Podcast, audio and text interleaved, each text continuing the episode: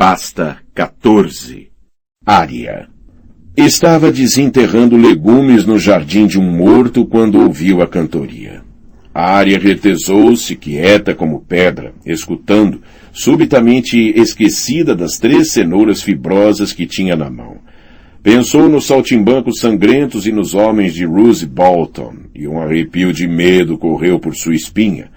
Não é justo, quando finalmente encontramos o tridente, quando pensávamos que estávamos quase a salvo. Mas por que os saltimbancos estariam cantando? A canção pairava sobre o rio, vinda de algum lugar para lá da pequena elevação que havia a leste. Boa Vila Gaivota ver a bela donzela, ei, oh, ei, oh. A área levantou-se com as cenouras penduradas na mão. Soava como se o cantor viesse ao longo da estrada que ladeava o rio. No meio das couves, Torta Quente também o ouviu, julgando pela expressão que tinha no rosto. Gendry fora dormir à sombra do chalé incendiado e não estava em estado de ouvir qualquer coisa. Com a ponta da espada roubarei um beijo dela, ei-oh, ei-oh. Pareceu ouvir também uma harpa ao fundo do suave rumorejar do rio. Está ouvindo? Perguntou Torta Quente num sussurro rouco, enquanto se abraçava a um monte de couves. Alguém está vindo. Vá acordar Gendry, disse-lhe Arya. Sacuda-o só pelo ombro. Não faça muito barulho. Gendre era fácil de acordar, ao contrário do torta-quente, que precisava levar pontapés e ouvir gritos. Será o meu amor, descansando sob a tela, ei oh, ei oh. A canção tornava-se mais alta a cada palavra. Torta-quente abriu os braços. As couves caíram ao chão com ruídos surdos e suaves. Temos de nos esconder. Onde? O chalé incendiado e seu jardim descuidado ficavam bem ao lado das margens do tridente. Havia alguns salgueiros crescendo ao longo do rio e grupos de caniços nos baixios lamacentos atrás deles, mas a maior parte do terreno ao redor era dolorosamente aberta. Eu sabia que nunca deveríamos ter saído da floresta, pensou ela. Mas tinham tanta fome e o jardim era uma tentação tão grande, o pão e o queijo que tinham roubado de Avenhall acabara seis dias antes, quando eles se encontravam no meio da floresta. Leve Gendre e os cavalos para trás do chalé, decidiu. Lá ainda havia parte de uma parede que permanecia em pé, suficientemente grande, talvez, para esconder dois rapazes e três cavalos. Se os cavalos não relincharem e aquele cantor não vier meter o nariz no jardim. E você? Eu me escondo ao pé da árvore. Ele provavelmente vem sozinho. Se me incomodar, eu mato-o. Vá! Torta Quente partiu e a área largou as cenouras e puxou a espada roubada por sobre o ombro. Tinha prendido a bainha nas costas. A espada fora forjada para um adulto e batia no chão quando ela a usava na cintura. Além disso, é pesada demais, pensou, sentindo falta da agulha como acontecia sempre que pegava naquela coisa desajeitada. Mas era uma espada e podia matar com ela, isso bastava. Ligeira correu para o grande e velho salgueiro que crescia ao lado da curva da estrada e caiu sobre um joelho entre a grama e a lama, no interior do véu de ramos que roçavam o chão. Ó oh, velhos deuses, rezou, enquanto a voz do cantor se tornava mais forte. Ó oh, deuses das árvores, escondam-me, e façam com que passem por mim. Então um cavalo relinchou e a voz interrompeu-se subitamente. Ele ouviu, compreendeu, mas talvez esteja sozinho, ou se não estiver, talvez tenham tanto medo de nós como nós temos deles. Ouviu aquilo? disse uma voz de homem. Parece que há alguma coisa atrás daquela parede. Sim, respondeu uma segunda voz mais grave. O que acha que pode ser, arqueiro? Então são dois. A área mordeu o lábio. Não conseguia vê-los de onde estava ajoelhada por causa do salgueiro, mas conseguia ouvir. Um urso. Uma terceira voz ou a primeira outra vez? Um monte de carne num urso, disse a voz grave. Um monte de gordura também, no outono. Boa para comer, se for bem cozida. Poderia ser um lobo, talvez um leão. Você acha que com quatro patas? Ou com duas? Ah, não importa. Importa? Que eu saiba, não. Arqueiro, o que pretende fazer com todas essas flechas? Lançar umas tantas atrás daquela parede. Seja o que for que está escondido ali, vai sair bem depressa. Espere e verá. Mas e se for algum homem honesto que está ali? Ou uma pobre mulher com um bebezinho de peito? Um homem honesto sairia e mostraria a cara. Só um fora da lei fugiria e se esconderia. Ah, bem, é verdade. Então mande lá suas flechas. Ali ficou em pé de um salto. Não! Mostrou-lhes a espada. Viu que eram três, só três. Sírio podia lutar com mais de três e ela talvez tivesse torta quente e Gendry para lutar com ela. Mas eles são garotos e estes são homens. Eram homens a pé, sujos da viagem e salpicados de lama. Identificou o cantor pela harpa que embalava contra o gibão, como uma mãe embalaria um bebê. Um homem pequeno, de uns cinquenta anos, tinha a boca grande, o nariz marcante e cabelos castanhos que já rareavam. Suas roupas, de um verde desbotado, estavam consertadas aqui e ali com remendos de couro velho, e trazia na cintura um molho de facas de arremessar, e a tiracolo um machado de lenhador. O homem que seguia a seu lado era uns bons trinta centímetros mais alto e parecia um soldado. De seu cinto de couro com rebites pendia uma espada longa e um punhal. Fileiras de anéis de aço sobrepostos estavam costuradas em sua camisa e sua cabeça estava coberta por um meio elmo de ferro negro em forma de cone. Tinha dentes estragados e uma cerrada barba castanha, mas era o manto amarelo com capuz que chamava a atenção. Grosso e pesado, manchado aqui por mato e ali por sangue, polido ao longo da bainha e remendado com pele de veado no ombro direito, o manto dava ao homem o aspecto de um enorme pássaro amarelo. O último dos três era um jovem tão esguio como seu arco, embora não fosse tão alto. Ruivo e sardento, usava uma brigantina com rebites, botas de cano alto, luvas de couro sem dedos e uma aljava a tiracolo. As penas de suas flechas eram de ganso cinza e seis delas estavam espetadas no chão à sua frente como uma pequena cerca. Os três homens olharam-na ali em pé no meio da estrada, de espada na mão. Então o cantor tocou uma corda num gesto indolente. Menino, disse, abaixe já essa espada se não quiser se machucar. É grande demais para você, garoto. E além disso, o Angoi aqui conseguiria atravessá-lo com três flechas antes de você pensar em nos alcançar. Não conseguiria nada, disse Arya. E eu sou uma menina. Ah, e não é que é verdade? O cantor fez uma reverência. As minhas desculpas. Continue pela estrada fora. Limite-se a andar adiante e continue a cantar, para que saibamos onde você está. Vá embora e deixe-nos em paz, e eu não os mato. O arqueiro sardento soltou uma gargalhada.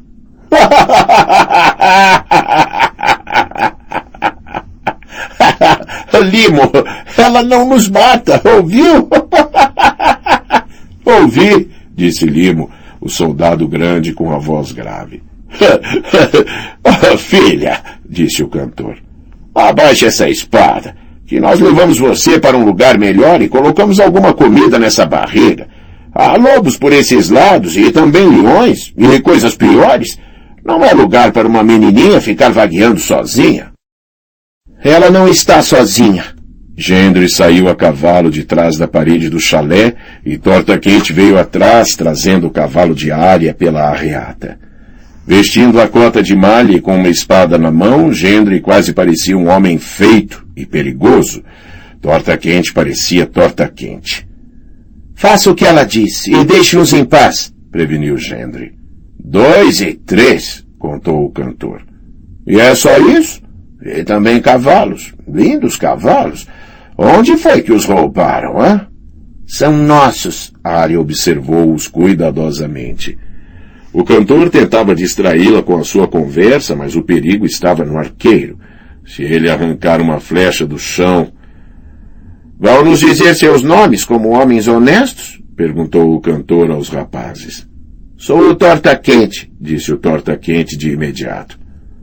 Ora, e que bom para você! O homem sorriu.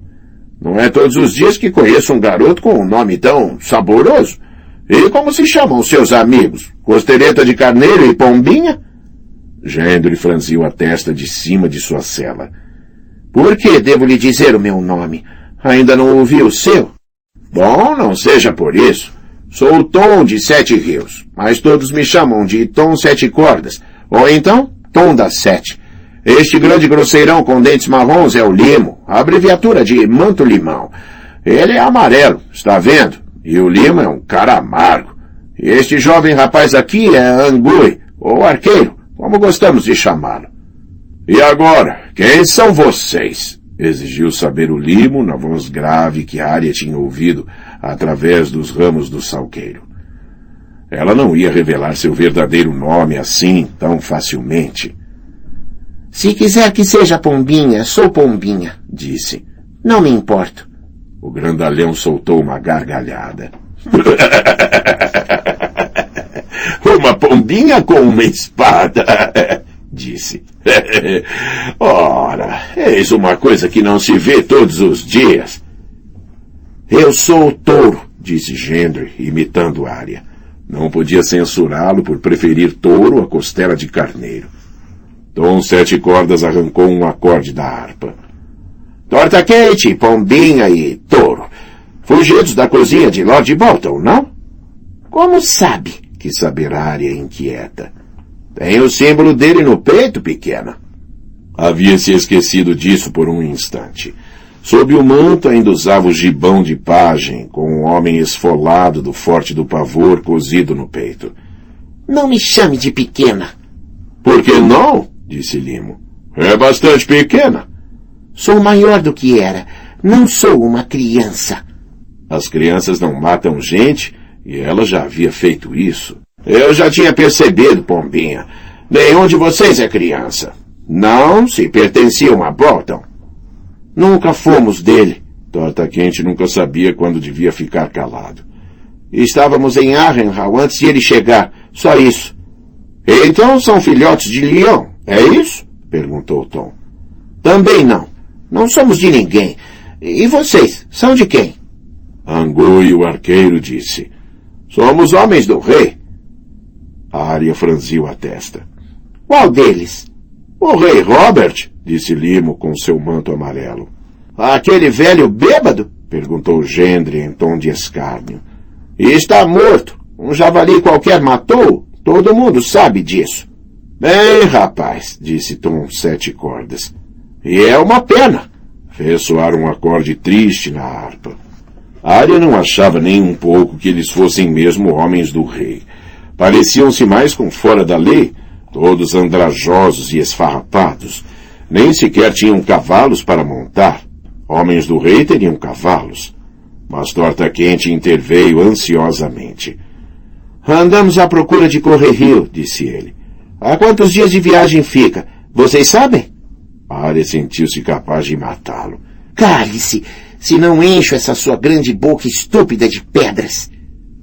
Ah, Correrio fica a uma longa distância para Montante, disse Tom. A uma distância longa e faminta. Não querem uma refeição quente antes de seguirem caminho? Há uma estalagem ali adiante, não muito longe, que é de uns amigos nossos. Podíamos dividir umas cervejas e um pouco de pão, em vez de lutar uns com os outros. Uma estalagem? Pensar em comida quente fez a barriga de área trovejar, mas não confiava naquele tom. Nem todo mundo que nos falava de forma amistosa era realmente nosso amigo. Fica perto, você disse? Ah, três quilômetros a montante, disse Tom. Uma légua no máximo. Gendre parecia tão incerto quanto ela. O que quer dizer com amigos? perguntou ele com cautela. Amigos? Esqueceu-se do que são amigos? O nome da estalajadeira é Charna, interveio Tom. Tem uma língua afiada e um olho feroz, admito. Mas o coração é bom e, gosta de menininhas. Eu não sou uma menininha, disse Arya zangada. Quem mais está lá? Você disse amigos? Uh, o marido de Charna e um garoto órfão que eles acolheram. Não lhe farão mal. A cerveja, se achar que já tem idade. Pão fresco e talvez um pouco de carne. Tom olhou de relance para o chalé. E mais o que quer que tenham roubado do jardim do velho Pat? Não roubamos nada, disse Arya. Então, será que é filha do velho Pat? Uma irmã? Uma esposa? Não aumenta para mim, Pombinha. Fui eu mesmo quem enterrou o velho Pat, bem ali, debaixo daquele salgueiro onde estava escondida, e você não se parece com ele. Arrancou da harpa um som triste. Enterramos muitos homens bons neste último ano, mas não queremos enterrar você. Juro pela minha harpa. Arqueiro, mostre-lhe. A mão do arqueiro moveu-se mais depressa do que a área julgaria possível. A flecha passou por sua cabeça assobiando a dois centímetros de sua orelha e foi se enterrar no tronco do salgueiro que ficava atrás. Nesse momento, o arqueiro já tinha uma segunda flecha encaixada e a corda puxada. Antes, Arya achava que entendia o que Sírio queria dizer, com rápida como uma cobra e suave como seda de verão, mas agora sabia que não. A flecha zumbiu atrás dela como uma abelha. Errou, disse. Tolo é você se acha isso, disse Angui. Elas vão para onde as mando. E vão mesmo, concordou Limo, manto limão. Havia uma dúzia de passos entre o arqueiro e a ponta da espada dela. Não temos escolha, compreendeu Arya, desejando ter um arco como o dele e a perícia para usá-lo. Sombriamente baixou a pesada espada até a ponta tocar o chão. Vamos ver essa estalagem, admitiu, tentando esconder a dúvida que tinha no coração atrás de palavras ousadas. Caminhem em nossa frente e nós seguiremos atrás a cavalo para podermos ver o que estão fazendo. Tom Sete Cordas fez uma profunda reverência e disse, À frente, atrás, não faz diferença. Venham, rapazes, vamos mostrar-lhes o caminho. Angui, é melhor guardar essas flechas. Não vamos precisar delas aqui. Arya embainhou a espada e atravessou a estrada até onde os amigos estavam a cavalo, mantendo distância dos três estranhos. Torta quente, pegue essas couves, disse, enquanto saltava para a cela. E as cenouras também. Por uma vez ele não discutiu. Puseram-se a caminho como ela quis, avançando lentamente com os cavalos ao longo da estrada sulcada, uma dúzia de passos atrás dos três caminhantes mas não muito tempo depois, de algum modo, estavam bem na cola deles. Tom Sete Cordas caminhava devagar e gostava de ir dedilhando a harpa à medida que avançava. Conhecem algumas canções? perguntou-lhes. Adoraria ter alguém com quem cantar. Adoraria mesmo. O Limo não consegue cantar afinado, e o nosso rapaz do arco só conhece baladas da marca, todas com cem versos de comprimento. Na marca cantamos canções de verdade, disse brandamente Angui. Cantar é idiota, disse Arya. Cantar faz barulho. Ouvimos você de muito longe. Podíamos ter matado você. O sorriso de Tom indicava que ele não tinha a mesma opinião. Há coisas piores do que morrer com uma canção nos lábios. Se houvesse lobos por aqui, saberíamos, resmungou Limo. Ou leões. Esta floresta é nossa. Não sabiam que nós estávamos aqui, disse Gendre. Ora, rapaz, não devia ter tanta certeza assim, disse Tom. Às vezes um homem sabe mais do que diz. Torta Quente mexeu-se na cela. Eu conheço a canção sobre urso, disse. Pelo menos parte dela. Tom correu os dedos pelas cordas. Então vamos ouvi-la, menino das tortas. Atirou a cabeça para trás e cantou. Havia um urso, um urso, um urso, preto e castanho e coberto de pelo. Torta Quente juntou-se a ele cheio de energia, chegando mesmo a balançar um pouco na cela, nas rimas. A área fitou-o, espantada. Tinha uma boa voz e cantava bem. Nunca fez nada bem a não ser cozinhar, pensou consigo mesma. Um pequeno riacho desaguava no tridente um pouco mais à frente. Enquanto atravessavam, a cantoria espantou um pato que estava no meio dos juncos. Angui parou, pegou o arco, encaixou uma flecha e abateu. A ave caiu nos baixios, não muito longe da margem. Limo tirou o manto amarelo e entrou na água até os joelhos para recuperá-la, sem parar de se queixar. Acha que a charna terá limões lá embaixo? Naquela adega dela? Perguntou Angu e Atom, enquanto observavam o limo espirrar água, praguejando. Certa vez uma garota de Dorne fez pato com limões para mim. Parecia cheio de desejo. Tom e Torta Quente reataram a canção do outro lado do riacho, com o pato já preso ao cinto de limo por baixo de seu manto amarelo. De algum modo a canção fez com que os quilômetros parecessem mais curtos. Não demorou realmente muito tempo até a estalagem aparecer à frente deles, erguendo-se da margem do rio onde o tridente fazia uma grande curva para o norte. Arya observou-a com suspeita ao se aproximar, de olhos semicerrados, não parecia um covil de fora da lei, tinha de admitir. Aparentava um local amigável, até mesmo acolhedor, com seu andar superior caiado e o telhado de ardósia e a fumaça que saía em preguiçosas espirais da chaminé. Estábulos e outros edifícios secundários rodeavam-na, e havia um vinhedo nos fundos, e macieiras e um pequeno jardim. A estalagem até tinha seu próprio ancoradouro que se projetava pelo rio e Gendre, chamou Arya com voz baixa e urgente. Eles têm um barco. Podíamos fazer o resto do caminho até correr rio navegando. Seria mais rápido do que a cavalo, eu acho. Ele pareceu duvidar. Você alguma vez já velejou? Issa-se a vela, disse ela, e o vento empurra. E se o vento estiver soprando na direção errada? Então há remos para remar. Contra a corrente? Gendre franziu a testa. Isso não seria devagar? E se o barco virar e cairmos na água? Seja como for, o barco não é nosso, é da estalagem. Podíamos roubá-lo. A área mordeu o lábio e nada disse. Desmontaram em frente aos estábulos. Não se via mais nenhum cavalo, mas Arya reparou no estrume fresco em muitas das cocheiras. Um de nós devia vigiar os cavalos, disse cautelosa. Tom ouviu-a. Não há necessidade disso, bombinho. Venha comer. Eles vão ficar suficientemente seguros. Eu fico, disse Gendry, ignorando o cantor. Pode vir me buscar depois de ter comido alguma coisa. Assentindo, Arya foi atrás de torta quente e limo. Ainda levava a espada na bainha, a tiracolo, e mantinha uma mão perto do cabo do punhal que roubara de Rose Bolton, para o caso de não gostar do que quer que encontrassem lá dentro. O letreiro pintado por cima da porta mostrava a imagem de um velho rei qualquer ajoelhado. Lá dentro ficava a sala comum, onde uma mulher feia e muito alta, com um queixo protuberante, estava em pé, de mãos no quadril, encarando-a com um ar zangado. Não fique parado aí, menino, exclamou. Ou é uma menina. Seja como for, está bloqueando a porta. Ou entra ou sai. Limo, que foi que eu disse a respeito do meu chão?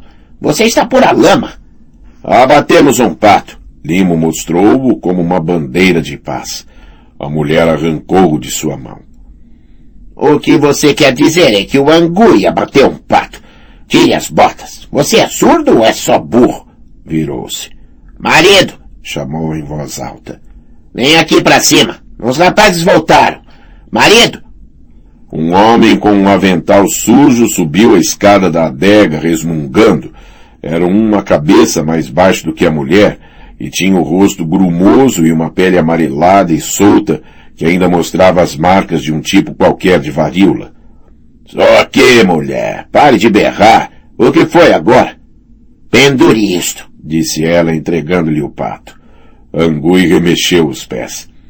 Estávamos pensando em comê-lo, Charma. Com limões, se tiver alguns. Limões? E onde iríamos arranjar limões? Você acha que está em Dodge, meu idiota sardento? Por que não dá um pulo lá atrás até os limoeiros e colhe um balde pra gente? E também algumas azeitonas e romãs das boas? Sacudiu um dedo em frente ao nariz dele.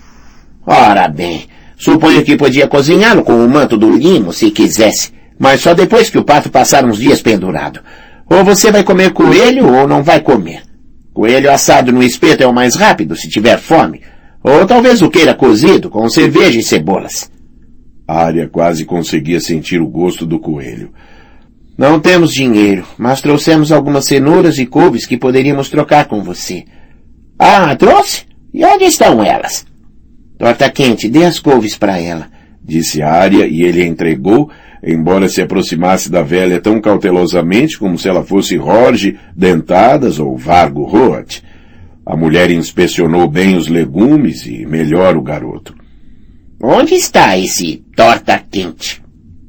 Aqui, eu, é o meu nome, e ela é a, a, a Pombinha. Debaixo do meu teto, não. Dou nomes diferentes aos clientes e aos pratos para distingui-los uns dos outros. Marido! O marido tinha ido até lá fora, mas ao ouvir o grito da mulher, apressou-se a voltar. O pato está pendurado. O que foi agora, mulher? Lave esses legumes, ordenou ela. Os outros, sentem-se enquanto eu começo a cuidar dos coelhos. O garoto vai lhes trazer bebidas. Olhou ao longo de seu grande nariz para a área e torta quente. Não tenho o hábito de servir cerveja a crianças, mas a cidra acabou. Não há vacas para dar leite e a água do rio tem gosto de guerra, com todos os mortos que vêm à deriva. Se lhe servisse uma tigela de sopa cheia de moscas mortas, vocês a tomariam? Ah, me tomaria, disse Torta Quente. A pombinha, quero dizer. E limo também, sugeriu Angui com um sorriso manhoso. Não se preocupe com o limo, disse Charna. Há cerveja para todos e desapareceu na direção da cozinha. Angui e Tom Sete Cordas ocuparam a mesa perto da lareira, enquanto Limo pendurava seu grande manto amarelo num cabide. Torta Quente deixou-se cair pesadamente num banco junto à mesa perto da porta e Arya enfiou-se ao lado dele. Tom pegou a harpa. Uma estalagem solitária na estrada da floresta, cantou, inventando lentamente uma melodia que se adaptasse às palavras. A mulher do estalajadeiro era feia como uma besta. Calha a boca, senão não vai ter coelho para ninguém, preveniu o limo. Sabe como ela é. A área debruçou-se, aproximando-se de torta quente. Sabe manejar um veleiro? Perguntou. Antes de ele ter tempo de responder, um rapaz atarracado com quinze ou dezesseis anos apareceu com canecas de cerveja Torta Quente pegou reverentemente a sua com as duas mãos e, quando bebeu um trago, deu o sorriso mais largo que Arya já tinha visto nele. Cerveja, sussurrou. E coelho? Bem, a saúde de sua graça, gritou alegremente Angui, o arqueiro, erguendo a caneca. Que os sete protejam o rei. Todos os doze que há por aí, resmungou Limo Manto Limão. Bebeu e limpou a espuma da boca com as costas da mão. O marido entrou em grande correria pela porta da frente com um avental cheio de legumes lavados. Há cavalos estranhos nos estábulos, anunciou, como se eles não soubessem. Sim, disse Tom, colocando a harpa de lado. E melhores do que os três que você deu. O marido deixou cair os legumes sobre uma mesa, aborrecido. Não os dei.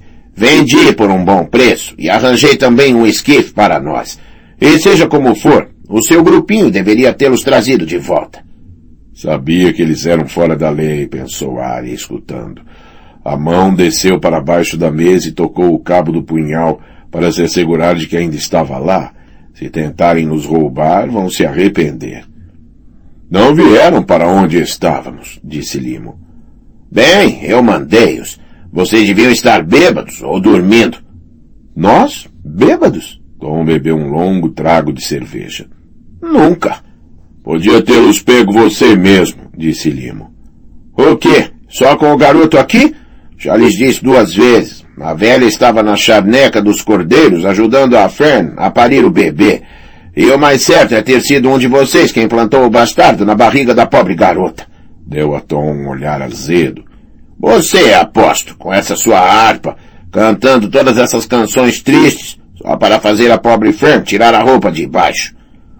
Se uma canção leva uma donzela a querer tirar a roupa e sentir o bom sol quente beijar sua pele, ora, será culpa do cantor? perguntou Tom.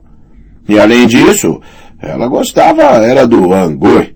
Posso tocar o seu arco? ouvi Fern perguntando-lhe. Oh, é tão liso e duro. Acha que eu podia dar uma puxadinha nele? O marido resfolegou. Você ou o Angui não faz diferença. São tão culpados como eu pelos cavalos. Era três, sabe? O que pode um homem fazer contra três? Três, disse Lima em tom de escárnio. Mas um era mulher e o outro estava acorrentado. Foi você mesmo que disse. O marido fez uma careta. Uma mulher grande, vestida como um homem. E o que estava acorrentado. Não gostei da expressão nos olhos dele, não. Angu exibiu um sorriso por cima da cerveja. Quando não gosto dos olhos de um homem, espeta uma flecha num deles. Arya recordou a flecha que roçara em sua orelha. Queria saber disparar flechas. O marido não se mostrou impressionado. E você fique calado quando os mais velhos estão conversando. Beba sua cerveja e segure essa língua. Senão mando a velha mostrar-lhe uma colher de pau. Os mais velhos falam demais, e não preciso que me diga para beber a minha cerveja. E deu um grande trago para mostrar que era assim. A Arya fez o mesmo. Depois de passar dias bebendo de riachos e poças, e depois do lamacento tridente, a cerveja tinha um sabor tão bom quanto os golinhos de vinho que o pai costumava deixá-la beber. Começava a vir da cozinha um cheiro que lhe enchia de água a boca, mas seus pensamentos ainda estavam todos naquele barco. Manejá-lo será mais difícil do que roubá-lo, se esperarmos até estarem todos dormindo. O criado voltou a aparecer com grandes pães redondos. A área partiu um pedaço, esfomeada, e atirou-se nele. Mas era difícil de mastigar. Estava espesso e grumoso e queimado embaixo. Torta Quente fez careta assim que o provou. Este pão é ruim, disse. Está queimado e duro. É melhor quando há guisado para mergulhá-lo nele, disse Limo. Não é, não, disse Angui. Mas com guisado é menos provável que quebre um dente. Podem comê-lo ou passar fome, disse o marido. Tem o cara de ser um maldito padeiro? Gostaria de vê-los fazer melhor. Eu conseguiria, disse Torta Quente. É fácil. Você amassou demais a massa. É por isso que é tão difícil mastigar. Bebeu outro gole de cerveja e desatou a falar, com gosto, de pães, tortas e empadas, tudo aquilo que adorava. A área rolou os olhos. Tom sentou-se diante dela. Pombinha, disse ele, ou Arre, ou seja lá qual for o seu verdadeiro nome, isto é para você. Pousou um pedaço sujo de pergaminho na mesa de madeira entre ambos. Ela olhou o pergaminho com desconfiança. O que é isso? Três dragões de ouro. Precisamos comprar aqueles cavalos. A área olhou com cautela. Os cavalos são nossos. O que quer dizer é que foi você que os roubou, não é? Não há vergonha nisso, menina. A guerra transforma muita gente honesta em ladrões. Tom bateu com o dedo no pergaminho dobrado. Estou lhe pagando um bom preço. Mais do que qualquer cavalo vale, para falar a verdade. Torta Quente pegou o pergaminho e desdobrou-o. Não há ouro nenhum, protestou em voz alta. Só há coisas escritas. Sim, disse Tom. E lamento por isso. Mas depois da guerra, pretendemos fazer esse ouro. Dei a minha palavra como homem do rei. A área afastou-se da mesa e pôs-se em pé. Vocês não são homens do rei coisa nenhuma. São assaltantes. Se algum dia tivesse encontrado verdadeiros assaltantes, saberia que eles nunca pagam, nem mesmo em papel. Não é para nós que levamos seus cavalos, filha. É para o bem do reino para que possamos nos deslocar mais depressa e travar as batalhas que precisam ser travadas. As batalhas do rei. Negaria isso ao rei? Estavam todos a observá-la. O arqueiro, o grande limo e o marido, com seu rosto pálido e olhos esquivos. Até Charna, que espreitava da porta da cozinha. Vão roubar os cavalos, diga eu o que disser, compreendeu. Vamos ter de ir a pé até Correr Rio, a menos que não queremos papel. Com uma palmada, a área arrancou o pergaminho das mãos de Torta Quente.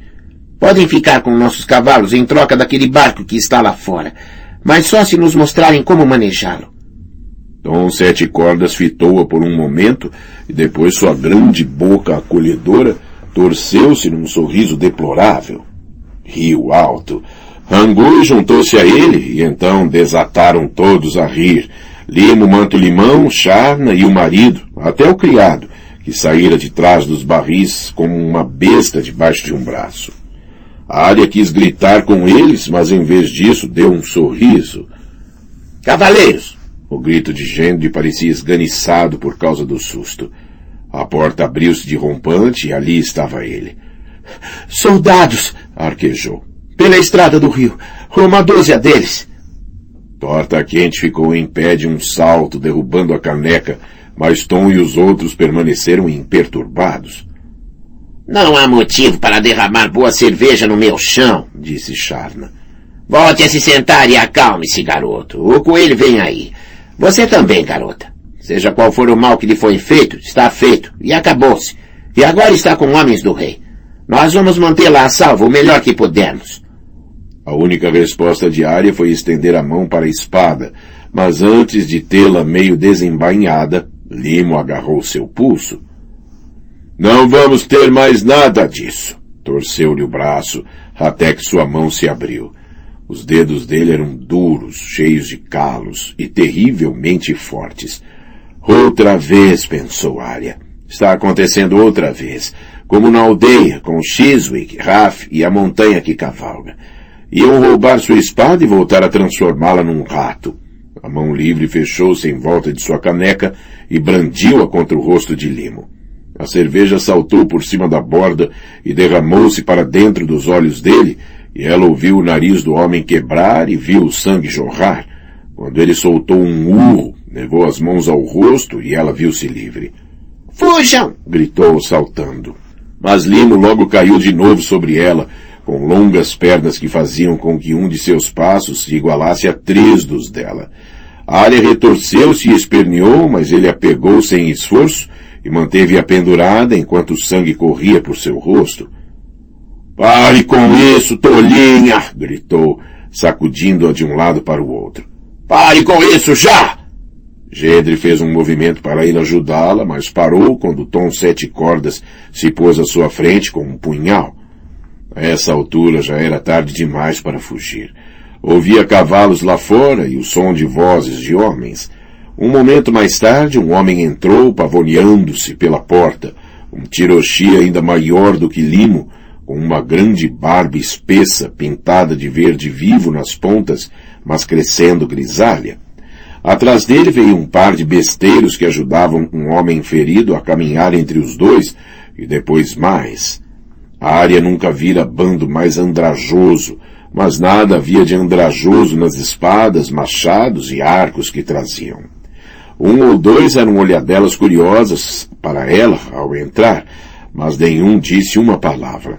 Um garoto zarolho com um elmo redondo e enferrujado farejou o ar e sorriu, enquanto um arqueiro com a cabeça cheia de duros cabelos loiros gritava por cerveja. Depois deles entrou um lanceiro com um elmo encimado por um leão, um homem mais velho e coxo, um mercenário de bravos, um... Arwen! sussurrou Arya. E era. Sob a barba e os cabelos emaranhados encontrava-se o rosto do filho de Hulen, que costumava levar o pônei dela pelo pátio, arremeter contra o boneco com John e Rob e beber em excesso em dias de festa.